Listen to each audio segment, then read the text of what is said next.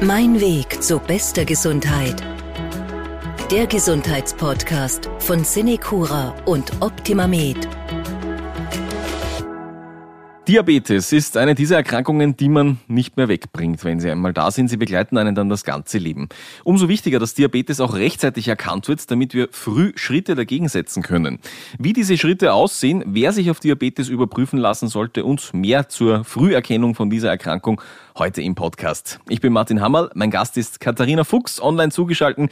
Sie ist Diabetesberaterin für die Optima Med in der Region Kärnten. Schönen guten Tag, Frau Fuchs. Schön, dass Sie die Zeit haben. Hallo, Herr Hammerl. Danke für die Einladung. Ich freue mich. So, dann äh, fragen wir doch einmal ganz äh, direkt, wenn wir schon äh, zur Früherkennung Diabetes einen Podcast machen, was sind denn so die ersten Warnzeichen für Diabetes? Wir müssen einmal zwei Typen unterscheiden, den Typ 1 und den Typ 2 Diabetes. Mhm. Ich möchte jetzt aber vorweg den Typ 2 Diabetes im Vorfeld mehr fokussieren, weil das einfach die häufigste Stoffwechselerkrankung im älteren Bereich ist. Ja.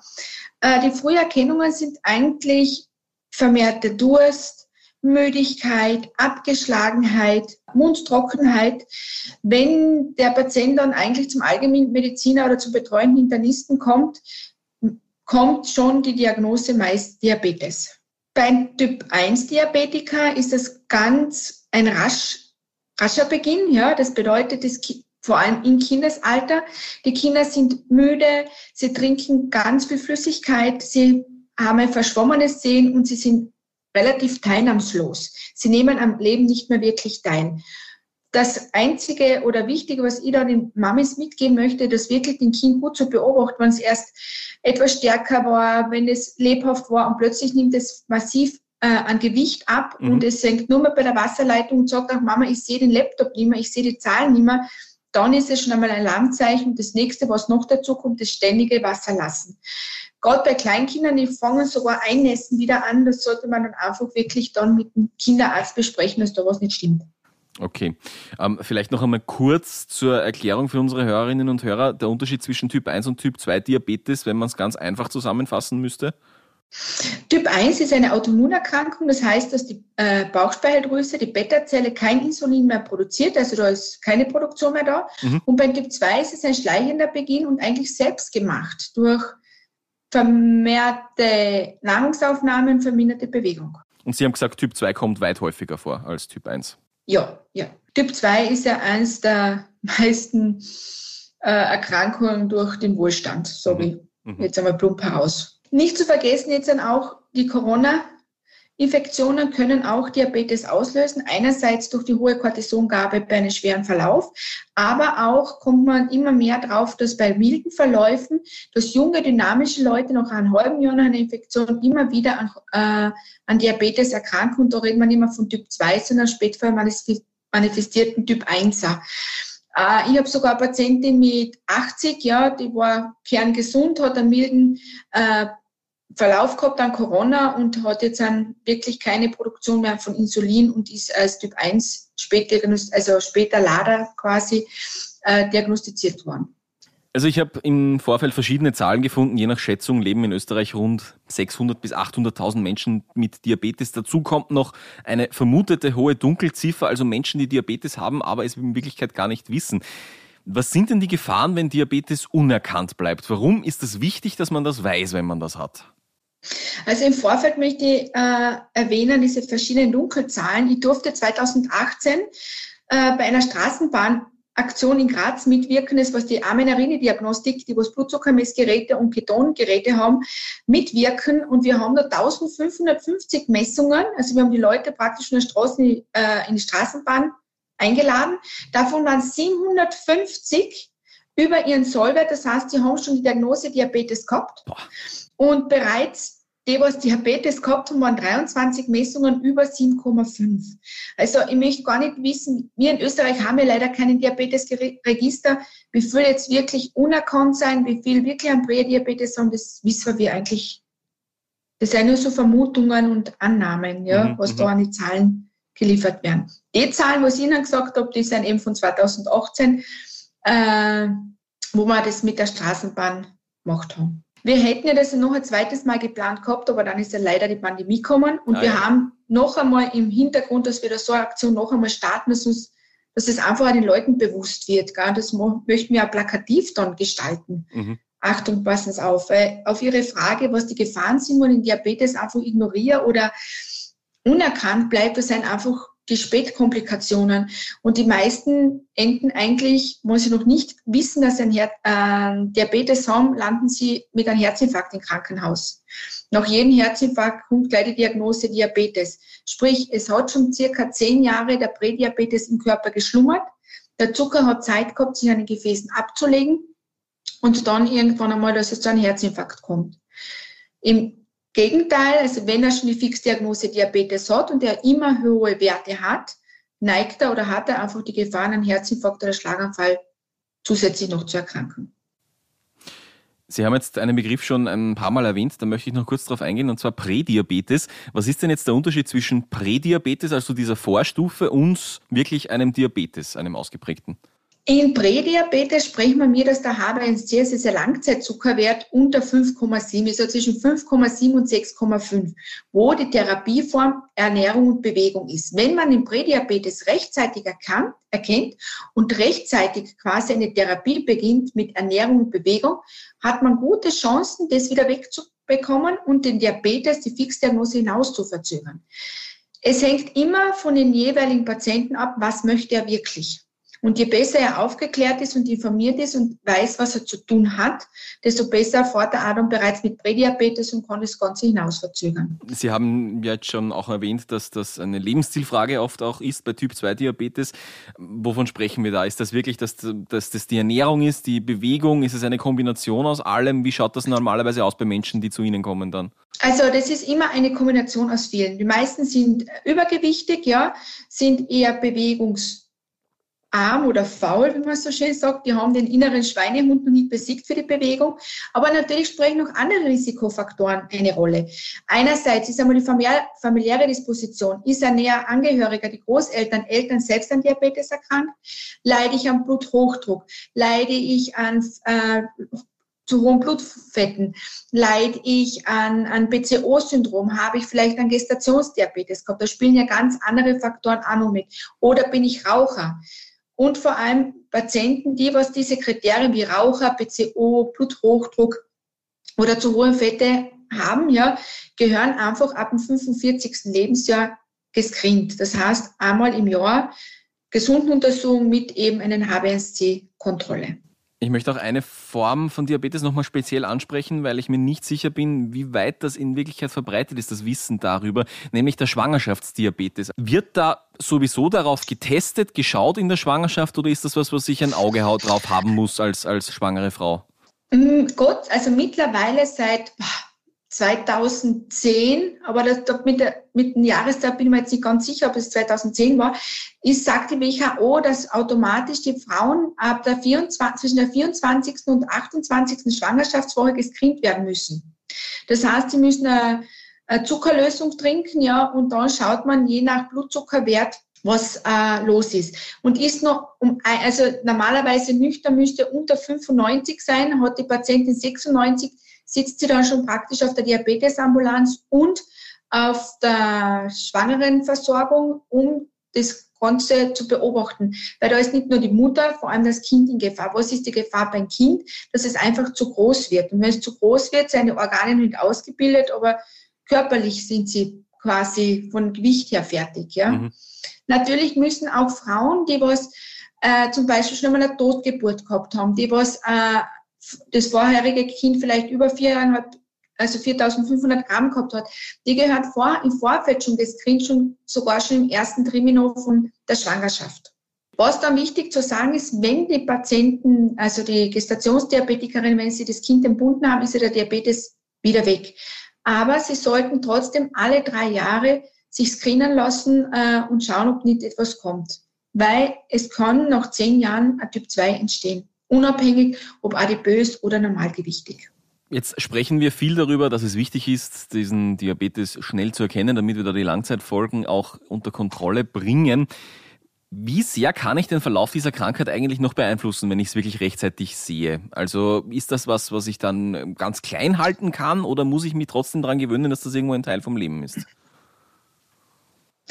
Äh, irgendwann einmal wird es sicher zum Teil zum Leben, ja, aber je früher ich es erkenne und je früher ich mich darum kümmere, das heißt mit gesunder Ernährung, ausgewogener Ernährung und ausreichend Bewegung, kann ich es einfach ganz lang zurückhalten. Und wenn ich zum Beispiel einer Adipöser mit 120 Kilo dann eine Gewichtsreduktion hat von 60 oder 50 Kilogramm, stehen einfach die Chancen, dass er dann kein Diabetes bekommt. Ja? Im Hintergrund sollte natürlich immer daran denken, okay, es war ja schon einmal etwas. Der Diabetes ist schon an meinen Schultern einmal gesessen. Ja?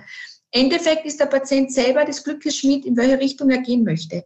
Und gerade bei den Prädiabetikern ist oft das, was soll ich jetzt machen? Ich muss jetzt mein ganzes Leben ändern, schaffe das überhaupt? Mhm. Ich sage dann immer, na jetzt haben Sie die Möglichkeit, das ohne Medikamente zu schaffen. Zwar haben Sie die härteste Therapie, die Ernährung und die Bewegung. Sie haben vorher auch schon gesagt, ähm, ab 45, glaube ich, war da das Alter, was Sie gesagt haben, dass man da regelmäßig screenen lassen mhm. soll. Wenn jetzt uns Menschen zuhören, die irgendwo sagen, okay, jetzt werde ich vorsichtig, wenn ich das alles höre, soll sich wirklich jeder Mensch dann regelmäßig testen lassen oder reicht es, wenn Sie sagen, okay, da bei dem Menschen, da kennt man ein Risiko, da ist Übergewicht vorhanden, da ist vielleicht schon eben ab 45 oder so.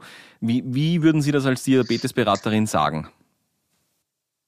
Also wenn ich jetzt nach den österreichischen Leitlinien vorgehen würde, wenn jetzt kein Risikofaktor ist, reicht, wenn ich alle drei Jahre ab dem 45. Lebensjahr screene.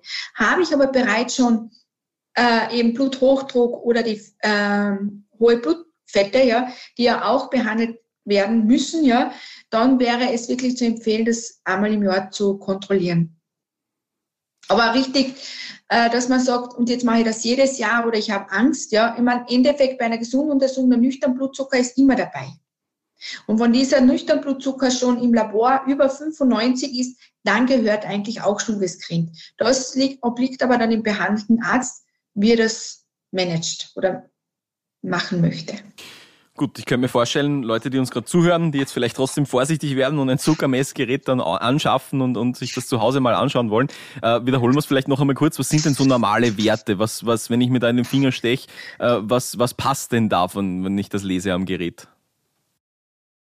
Also, also ein Nicht-Diabetiker sollte unter 95 sein, nüchtern und nach dem Essen maximal 140. Sollte ich schon Diabetes haben, sollen die nüchtern Werte zwischen 80 bis maximal 130 sein und nach dem Essen maximal 180. Also über 180 soll der Blutzuckerspiegel dann nicht gehen. Warum nicht über 180? Weil dann einfach der Zucker über die Niere ausgeschieden wird und dann ist, sind einfach die Nierengefäße gefährdet. Um das zu verhindern, sollte man wirklich schauen, dass es unter 180 bleibt. Was natürlich für einen Diabetiker oft ein Drahtseilakt ist. Dass man das ausbalanciert, meinen Sie, mit, mit, den, mit den Werten? Nein, natürlich, natürlich. Äh, wenn jetzt ein Gesunder hergeht und er isst eine Tafel Schokolade, wir reden jetzt einmal von einem Typ 1 Diabetiker zum Beispiel, der darf seine Schokolade essen, ist er normalgewichtig, zum Teil sogar untergewichtig, der muss seine Schokolade abwägen, ausrechnen, wie viel Kohlenhydrate ist, dementsprechend Insulin spritzen, dass er nicht zu hoch rauskommt. Wenn es gibt aber Patienten, die sagen, ich kann nicht mehr, ich will nicht mehr, ist es jetzt einfach, dann ist einfach wirklich die Gefahr, dass sie aufgehen auf 200, 300, 400 Zucker. Und wenn sie da auf einen längeren Zeitraum so hohe Blutzuckerwerte haben, ist einfach die Gefahr, dass die Gefäße oder auch die Nerven geschädigt werden. Frau Fuchs, Sie als Diabetesberaterin, habe ich erst mit Ihnen zu tun, wenn ich wirklich Diabetes habe, oder ist das auch schon was, wo Sie, äh, wo Sie Menschen beraten, die vielleicht in Risikogruppen reinfallen? Wie sieht da Ihr Arbeitsalltag aus? Also, es, also bezüglich den Risikopatienten habe ich einige, aber es kommt immer darauf an, den zuweisenden Ärzte, wie konkret sie sich auch mit dem Diabetes selbst befassen. Ja? Wir handhaben das zum Beispiel im Rehabzentrum so, dass auch die Prädiabetiker einmal zur Diabetesberatung kommen, damit ihnen bewusst wird, es ist jetzt fünf vor zwölf, mhm. sie haben das Glück in der Hand, sie werden von uns aufgeklärt, was sie jetzt für Chancen haben und was sonst wäre, ja, und sie bekommen auch ein Blutzuckermessgerät. Auch als Prädiabetiker äh, stehen die Patienten 50 Teststreifen in einem halben Jahr zu. Das wissen viele Patienten gar nicht. Viele Patienten kaufen sich ja noch die Teststreifen. Und seit 2016 ist eben die Streifenverordnung heraus, dass auch eben Patienten mit Prädiabetes sich selbst schon bereits kontrollieren sollen oder dürfen oder müssen, verwende ich nicht so gern, aber dürfen, sollen, sagen wir mal so. Weil alles, was muss, ist, ist nicht geschickt. Ja, das stimmt, ja. Gut, und äh, wenn Sie dann so Menschen beraten, wie sehen dann Ihre, äh, Ihre Hilfestellungen aus? Was machen Sie dann mit den Menschen? Gehen Sie da wirklich den Alltag durch oder, oder ist das was, wo, wo man in regelmäßigen Abständen zu Ihnen einfach kommt? Wie, wie schaut so ein Alltag aus von einer Diabetesberaterin? Also meine Aufgabe ist eigentlich, den Patienten, wenn er jetzt einen Prädiabetes hat, zu motivieren zur Bewegung und zu einer gesunden Ernährung, wobei bei der Ernährung ja hauptsächlich der Part von den Diätologen ist.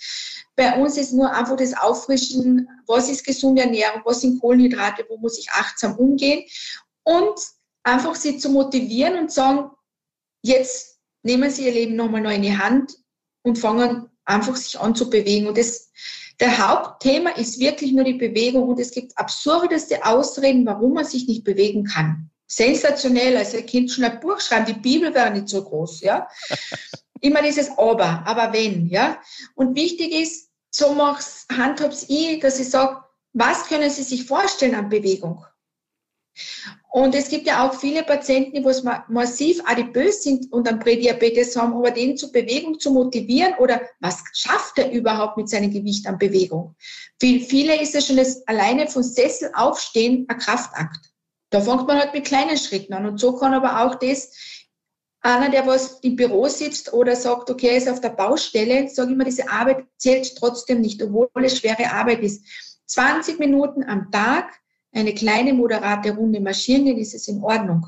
Aber nichts tun ist suboptimal und dann eben steigern. Und irgendwann mal kommt man in so einen Flow hinein, dass es einfach zur Sucht wird, ja, dass man sich bewegen muss.